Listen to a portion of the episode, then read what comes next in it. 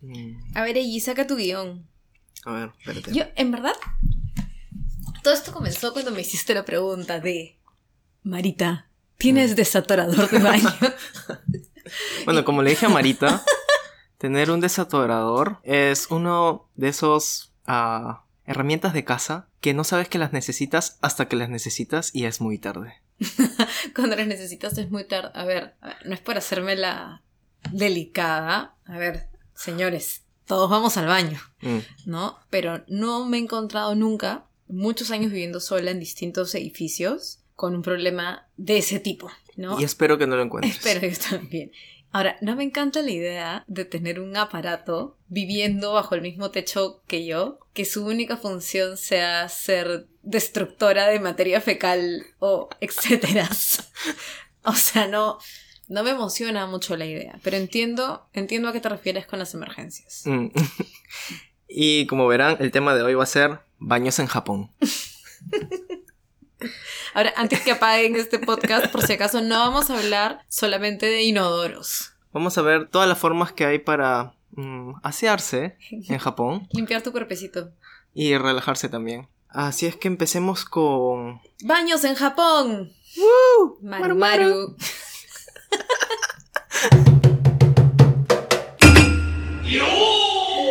Ok, empecemos con... No sé si lo clásico o lo tecnológico.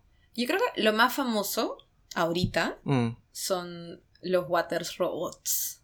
ok, los inodoros robot. Eso. ¿Alguna vez han visto algún baño que te salude mientras entras? Uf, sí. Yo me sigo asustando, la verdad. Todavía. Entro y se abre solito. Sí, algunos de los inodoros acá tienen sensores que cuando entras al baño, la tapa automáticamente se abre. Y se calienta. Se calienta, lo cual al inicio, déjame decirte que fue una sensación un poco extraña, porque no estaba acostumbrado a que la tapa del water esté caliente. Porque para mí esa sensación era que alguien estuvo sentado antes. Eso era justo lo que iba a decir. Me quitaste mi línea. Tramposo. Pero alucina que. Ya, eso es lo que yo había escuchado y leído de la gente que venía a Japón. Pero la verdad es que la primera vez todavía era primavera. Y la primavera acá es como el invierno de Lima. Mm, Entonces. más o menos 12 grados. Sí. Para mí hacía frío y claro, sentarte en el water calientito. Ahora, que es distinto cuando una chica va al baño que Mm. cuando un chico va al baño. Ustedes hacen la mitad de sus temas parados. Sí, así es que la- las oportunidades que tenemos para estar sentados quiere decir que ha habido otra persona sentada ahí. Claro, en cambio, ya pues cuando es invierno y siquiera tu pierna rosa con la taza helada, es horrible, pero Mm. y acá todo está impecable. A mí mi mamá me enseñó desde chiquita que nunca debía tocar nada y siempre como un poco de lejitos todo. En cambio acá todo está limpiecito, hay como una especie de espuma desinfectante, entonces te sientas con tranquilidad Sí. hacer lo que tengas que hacer. Entonces, la verdad es que nunca me incomodó que el asiento estuviera caliente. Sí, eh, después de un tiempo, sobre todo en invierno, te acostumbras y lo agradeces y luego empiezas a preguntarte por qué no todos los baños tienen esto. Bueno, a ver, nuestros países tienen problemas mayores como, primero hagamos que todo el mundo tenga agua potable. Pero bueno. Maru, Maru. Siguiendo con los baños robóticos. Cuando entras, el baño te saluda, se abre, se calienta y luego creo que para el baño de mujeres empieza a botar un sonido. Sí. Es hermoso porque es como que estás en una pradera. Hacerte me he encontrado con tres sonidos diferentes. Cascada continua, pradera con pajaritos y ruido blanco. Ruido blanco. ¿Cuál es el que más te agrada? Eh, a ver, el que caletea más tus sonidos del baño es el de catarata continua. Ese es el que no sabes qué estás haciendo. Exactamente. El que me parece más lindis es el de el de pajaritos en la pradera. ¿no? Pero a ver, digamos que no, no cubre tanto. Mm, No, el de la catarata continua creo que te da más privacidad. mm. Eso, eso me parece chévere, pero me dices que los baños de hombres no hay siempre. No, y si es que hay, es porque están usando un water universal. Mm, Y tampoco he escuchado que utilicen sonidos dentro del baño de hombres. Ahora imagino que será un tema cultural de tratar de no saber qué está haciendo la persona en el baño de mujeres? Sí, sí, acá hay muchas, muchas diferencias en los productos y en los espacios para hombres y mujeres. Digamos que esto, este tema específico yo estoy feliz con la musiquita del baño. Es súper chévere, no tienes que escuchar las cosas de nadie más. Mm. Y nadie tiene que escuchar tus asuntos privados. Entonces, eso sí está, está Y una vez que ya te relajaste, ya pensaste sobre toda tu vida, se te ocurrió la mejor idea de startup en tu baño. Y has avanzado tu investigación. de ahí viene la parte de la limpieza. Y ahora, no es tan, tan del futuro y tan robótico como yo había escuchado alguna vez, ¿no? ¿Cómo te imaginabas que era? yo había escuchado alguna vez, me imaginaba que esto era mitología, pero alguna vez he escuchado gente en Perú decir, y en Japón hay una mano robot que sale y te limpia. ¡Qué miedo! sí, un poco a ver, no, no es. Si han escuchado lo mismo que había escuchado yo, mm, pues no. Pero sí hay unos botoncitos mágicos que te limpian tus partecitas de maneras diferentes. Acá utilizan bastante el bidet, que en otros baños estaba separado, ¿no? Tenías el bidet al costado y eh, te lavabas con agua. Mm. Acá está integrado dentro del water. Sí. Ahora, hay tantos botones y para el que el que no está acostumbrado y no puede leer lo que dicen los botones, es una experiencia bastante curiosa, porque no sabes qué botón va a ser qué, y si no te lo esperas, tienes un chorro de agua apuntándote en el trasero. Sí, yo me acuerdo que vine, vine a contarte que había usado uno de los botones, porque, a ver, yo recién me animé a usar los botones después de tres meses de estar en Japón, Ajá. porque las gráficas eran un poco confusas Mm. y me daba miedo hacer un escándalo que salga agua por todos lados y no podía regresar mojada de agua de, de bidet a mi clase. Entonces, hasta no estar bien segura que era lo que decía. Mm. Y claro, es, es lo caso. Y me hizo pensar en qué limpia para la gente acá. Sí. Ahora, hay que tener cuidado porque el bidet lo tienes que utilizar sentado. Mm. Si estás parado curioseando y viendo qué hace este botón, Ah, te va, te va a caer en un el ojo. Sí, O en la boca. y el chorro de agua es bastante fuerte. Así es que vas a terminar mojado tú, mojado todo el baño, etc. Ahora, dentro del, del baño hay tres modos. Uno es para limpiarse eh, el oshiri, el trasero. El otro es para limpiar las nalgas. ¿Ah, sí? Sí, que es como un mist. Como una Ah, es- niebla ese de es agua. el famoso mist. Yo sabía que existía, pero no. En, en la imagen sale como una catarata de agua y dije, esto debe ser, pero un embarre. Entonces, ya. Y el tercero eh, Es limpia la parte de adelante. Sí. La parte de adelante. Delicado. bueno, ¿y qué más hay ahí? Hay muchos carteles de por favor no se lleven los rollos de papel higiénico, Mm. ¿No? En los centros comerciales, en las universidades. Igual que ponen eso, pero los rollos de papel no están bajo candado como he visto en, en Perú. Tienen rollos de extras, unos, ¿cuántos será? ¿Tres? ¿Cinco? Mm. Y lo curioso es que en todos los baños que he ido hasta ahora he encontrado papel. Sí. No sé si será en tu caso. No ha habido igual. una sola vez que yo haya entrado al baño y no haya papel. Esto incluye baños públicos, baños del parque. Sí. Sí, más o menos limpios, sí, sí hay variaciones, pero papel y agua siempre hay. Bueno, no sé, de pronto para otras personas que están escuchando eso es como obvio, Mm. pero bueno. en- A lo que yo estaba acostumbrado es siempre carga tu papel porque no vas a encontrar nada en el baño. Claro, por si acaso, ¿no? Y siempre de lejitos, no te sientas Sí, directamente. empiezas a desarrollar técnicas para no tocar el water. Y, y bueno, también no todos son así. Los baños súper modernos y robóticos no están en todas partes.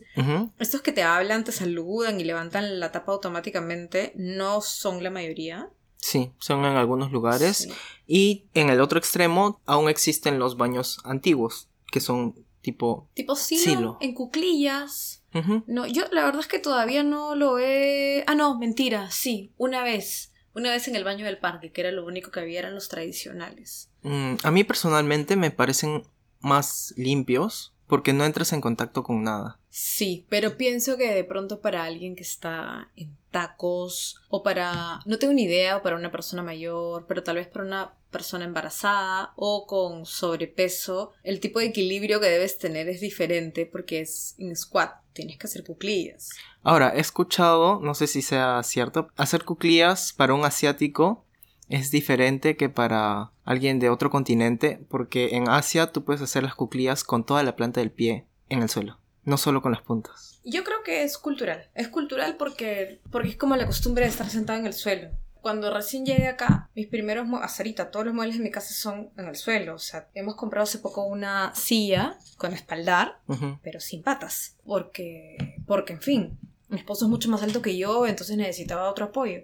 Pero yo los primeros días, con mis cojines en el suelo, sentía que me costaba un poquito, o sea, que me demoraba un poquín en levantarme, ¿no? Pero ya a las dos semanas de estar en el suelo todo el tiempo, como que adquieres ese tipo de flexibilidad, ya encontré cuál era la manera de sentarme y ya está. Creo que es cultural, Mm, porque si no estás acostumbrado a, Tiene a sentido. hacer eso, entonces tu cuerpo no va a jalar, pero no Sí. creo que sea un tipo de estructura. No, no lo dudo mucho, ¿ah? Sí, pero es, es interesante. Yo en mi casa tengo un baño bien normalito, como un baño peruano de los 90 Ya. que lo que tengo es que en la parte de arriba hay un caño con el que se llena todo el agua con el que vas a, a jalar y hay dos Mm, opciones. Ese caño eh, es algo que no he visto en, en Perú, por ejemplo. Que el agua no llega directo al tanque, sino Mm. primero pasa por un cañito que está encima del tanque, Sí, que puedes utilizar para lavarte las manos o sí. Yo utilizar el agua antes de que llegue al tanque. me lavo las manos y me cepillo los dientes. Yo no entiendo por qué no se aplica más en otros contextos. Porque siempre lo veo como propuesta de diseño desde que estaba en la universidad. Como, qué interesante, deberíamos hacer esto, pero no se usa y ahorra un montón de espacio. Mm, y agua también. Sí. Y acá, como todo está estandarizado, tienes accesorios para decorar esa zona habidos y por haber. Yo sé que a ti te encanta. sí, este, pero sí, hay un montón de cosas, pero a ver, yo, yo con el tema de decoración ahí no tanto, pero me interesan las cosas como para maximizar el espacio, ¿no? Ujú. Y eso sí está bien interesante porque no es que necesitas instalar algo a la pared, ¿no? Hay un montón de, de accesorios y de cosas a un precio bastante decente para poder armar tu baño sin necesidad de estar colgando cosas en las paredes, ni haciendo huecos ni nada, ¿no? Maru Maru. Ahora, dejando de lado el tema del water, en Japón muchas de las casas incluye una especie de tina, que es el ofuro. Mm, Porque lo usual acá es que llegando del trabajo te aseas, generalmente es una ducha rápida, y luego entras al ofuro, que es como una tina de agua caliente en donde te relajas, eh, algunos le pueden poner sales, etc. claro. Pero ya es una rutina de todos los días. Ahora, a nivel estructural, el ofuro, la gran diferencia que tiene con las tinas occidentales es que el ofuro tiende a ser más pequeño, no es tan largo. En las tinas occidentales, digamos que el objetivo es poder estar echado. En el ofuro no, sentado o hasta de cuclillas, o pueden entrar dos personas, pero es mucho más alta. Entonces es más compacta, pero es más alta. En cambio, en Y las... llega hasta el cuello. Exacto, en las tinas occidentales o en los baños tipo los jacuzzis italianos es más grande, pero es más baja, ¿no? Entonces los objetivos son diferentes. Algo que es, algo que me parece súper interesante aquí es que la, el ofuro o tener una tina en casa no está asociado a un tema de glamour o de alto poder adquisitivo. Cuando aquí mis profesoras de japonés me preguntaban si en mi país había tinas, yo respondía, a ver, en mi país hay muchos problemas de agua, ¿no? Entonces, tener una tina no es... Es un lujo. Exactamente, no es la regla. Tener una tina y usualmente es de pronto donde se bañan a los niños pequeños, pero tú entrar a una tina todos los días es hasta medio irresponsable, creo, Sí. con la comunidad, ¿no? Entonces... Incluso acá eh, las tinas incluyen un control electrónico que puedes colocar la temperatura, dejar el agua corriendo y te va a... El sensor te va a gritar, el agua ya está lista, ya, ya terminé de llenar. Maña, que ya eso no he visto. ¿ah? Mi, mi ofuro es bastante más analógico, pero a mí me parece alucinante tener una tina y una ducha en, en muchas casas. ¿Tú tienes ofuro en tu casa? Yo tengo furo que es unipersonal, bien pequeño. Ah, imagínense que está dentro de un cilindro ah, en posición fetal y se llena en la tina. De ese tamaño es. Como el del chavo. Como el del chavo. Pero personalmente eh, yo no utilizo el ofuro de mi casa. Más bien solamente me ducho y salgo porque no siento la necesidad de. Mm. Generalmente cuando entro al ofuro es cuando voy a un cento o a un onsen. Claro, ya para los baños públicos, ¿no? Entonces, fácil podríamos pasar al siguiente momento. Maru, Maru. ¿Cuál es la diferencia entre onsen y sento? Acá hay dos tipos de baños públicos. Uno es el conocido como onsen, que se entiende como aguas termales. Mm, El agua viene directo de alguna fuente termal y es una fuente natural. Serían estas aguas que generalmente tenemos cerca a las zonas volcánicas, Sí. ¿no? En los Andes, ¿no? Baños termales. Y que eh, las promocionan que tienen bastantes minerales, propiedades curativas, Mm. etc. La otra, que es Sento, son los baños públicos ah, artificiales, por así decirlo. Tienen su calentador y tienen dos áreas, el área para hombres y el área para mujeres. Que es básicamente una gran tina de agua caliente. Sí. Ahora, no, no es que te puedas bañar dentro de esa tina. Claro. Ahora, en invierno también siempre en todos los baños públicos siempre es sin ropa. Sí, dentro de los baños comunales. Creo que no hemos explicado ese pequeño detalle. No hemos explicado ese detalle. ¿Qué son baños públicos en Japón? ¿Y por qué no se usa ropa? Tal vez algunos estén imaginando que son los baños que encuentras en un supermercado. ¿Qué es lo que yo me sigo imaginando cada vez que te escucho decir baños públicos? Ok. El baño público acá es un lugar público en donde puedes asearte, tomar una ducha, entrar a la tina, pero como es un lugar público social, eh, las personas generalmente entran todas juntas al mismo recinto. Mm. Ahora está separado por hombres y mujeres. Pero la costumbre es que las personas entran desnudas, primero asearse, limpiarse el cuerpo y luego entrar al ofuro, que sería eh, la tina japonesa. Claro. Y esta tina es como una piscina bastante grande, entonces todos entran al mismo tiempo. Y el único objeto con el cual puedes entrar al, al ofuro es una toallita pequeña, como para secarse. Dentro del ofuro tienes que ser lo más limpio posible. Entonces sería impensable coger la toallita que tienes y meterlo dentro de la tina y luego estar limpiándose. Refregándote, Sí. ¿no? Sí. De, de hecho, yo tuve la oportunidad de entrar a un centro hace como un mes. Y fue súper bonito porque, bueno, no había tanta gente. Pude entrar con, con una amiga de la universidad. Y claro, le pedí que me explicara todo, todo el protocolo. Porque lo último que quiere ser es esa extranjera que no tiene ni idea de las normas de buenas maneras que hay que, que llevar o hay que... O sea, cómo tienes que comportarte en un espacio de ese tipo para no incomodar a los demás, ¿no? Entonces, tienes que ducharte primero Ujú. Y me dio la opción de ducharme como me ducharía en mi país, solo que con un montón de gente alrededor, ¿no? Sin, sin cortinas, sin separación. Pero también la otra que era más tradicional, que es como he visto en las películas de Ghibli. Que cada uno se ayuda entre ellos. Bueno, pues esa no fue mi experiencia, pero más bien estábamos una al lado de la otra y me decía paso a paso qué era lo que tenía que hacer. Entonces fue sentadas en un banquito, primero limpiamos el banquito. Para esto, Para mí pensé que ese era el, el que estabas acostumbrado no, en Perú nos bañamos parados, o sea, la ducha es parada. ya, esto nos pasa cada vez que hacemos un programa, ¿no? Para los que es la primera vez que nos escuchan, los dos somos peruanos eh, y ella es Nikkei. Entonces, ella y yo hemos estado expuestos a... a diferentes culturas Es- creciendo. Eh, sí, se podría decir de alguna manera, ¿no? Entonces, eh, Dentro de mi familia hay muchas costumbres japonesas que para mí pensé que era lo que todo- todas las familias en Perú hacían y resulta que no. ¿no? Como el, el arroz con sal, ¿no? Sí. Sí, en, en Perú comemos el arroz con sal y ajo la mayoría de las veces. Y en Japón se come arroz solo. Y es el arroz, ah, podría decirse un poco pegosteado, Claro, pero ah, qué rico ese arroz solo. Claro, es, es, son- es costumbre, todo es costumbre, entonces es muy divertido como en Japón a veces conversamos de estas cosas, ¿no? Pero bueno, yo creo que podríamos hacer un programa completo sobre esas cosas.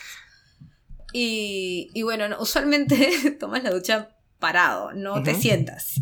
Ya, aquí em, teníamos unos banquitos de madera bastante pequeños, como de pronto 30 centímetros de alto, que los limpiábamos y luego nos sentábamos en esos banquitos. Y en esta especie como de pocillo, plato de bambú creo que era, Ujú. em, lo llenábamos de agua y luego la toalla pequeñita la usábamos para mojarla y ponerle jabón y nos bañábamos con eso. ¿no? No, no como que el jabón en la mano y te frotas el jabón en el cuerpo con tu mano, sino era todo con la toalla, ¿no? El sitio al que fuimos tenían todos los productos ahí, ¿no? Tenían desde shampoo hasta jabón. Y una vez que terminas eso y vuelves a lavar el banquito para la siguiente persona, recién ahí, cuando ya estás impecable, entras a lo furo, ¿no? Y todo eso es en, en el mismo ambiente, no están separados. Ahora, cuando yo estuve ahí, yo, yo no particularmente, si bien no es parte de mi cultura, yo no tengo ningún rollo con estar con un montón de gente sin ropa, ¿no? Pero usualmente cuando no eres japonesa y no tienes ninguna raíz japonesa ni familia, eh, te preguntan si, si ya sabes a qué cosa te vas a exponer, que todo el mundo te va a ver.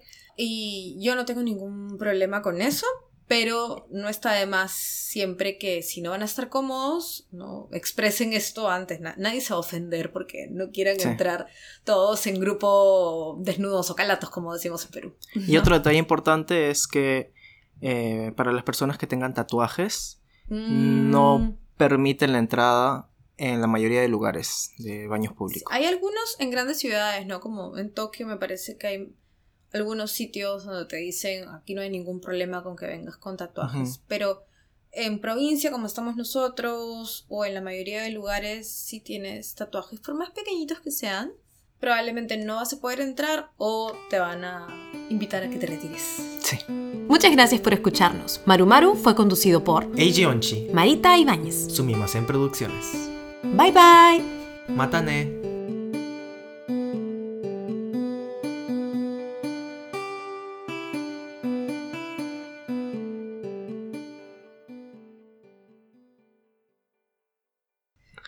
Esa etiqueta dice Shimotsuke no Kuni, o sea, abajo y país, pero no sé qué significa el kanji del medio. Um, como que del más allá, del averno. No, este también se lee como no, Mm. de como campo. Puede ser como que el underground. Mm. En infierno, Como chica. como chica. Goroshi. Este es el Onikoroshi, que significa destruidor de Onis. Ah, su De demonios. madre, ¿qué? Ah, el mío es un demonio y el tuyo es el destruidor de demonios. No, los dos son Onikoroshi. Onigo- Ah, ¿es el kanji de Oni? Ajá. Mm. Son unos saque en cajita que estaban 100 yenes. Por lo visto ya no le tenemos miedo a nada. No hay respeto por la vida. A ver. Viene con cañita. Yo antes de venir a Japón no comía procesado. ¿Sabes que esta presentación solo me imagino en bebidas de niños? ¿Sí? Después Sí. de tanto tiempo viviendo en Japón. O sea, va a ser mi primera vez tomando este saque, porque siempre lo he visto y me ha dado miedo. La primera vez. ¿Por qué no puedo abrir la cañita si en Japón todo es fácil? Ahí está.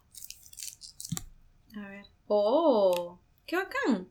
Mm, Es una cañita que se expande. se expande. Cañita teleférica. Es como. como los tubos que venden en Daiso.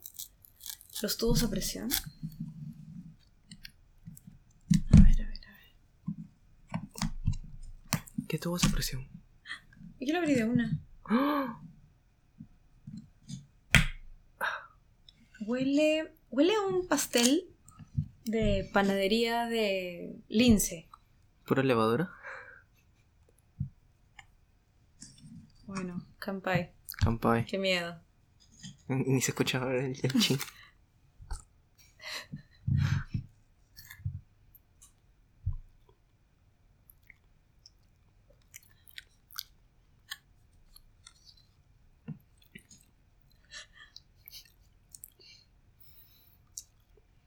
Sabe con un poco de arroz aguado.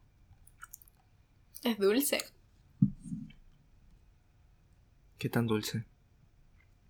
Como. No es vino dulce. Me hace acordar a mí como cuando hacen pisco barato trucho que le ponen caña para que el azúcar haga que el alcohol haga cositas. Ah, es probable. ¿eh? Vamos a ver. Entonces, a ver.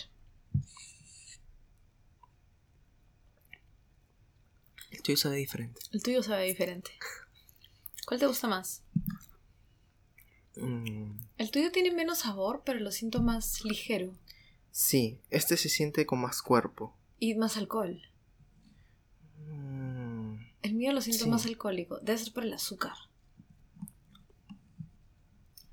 ¿Sabes qué? El Mm. mío, el del Diablo Rojo, me sabe como alguna vez me dieron una especie de salta para atrás en la campiña de Tucumé. ¿Y saltaste para atrás? Sí, terminé bailando en el escenario del concierto de Agua Marina. Asu. Así, así de hardcore estuvo.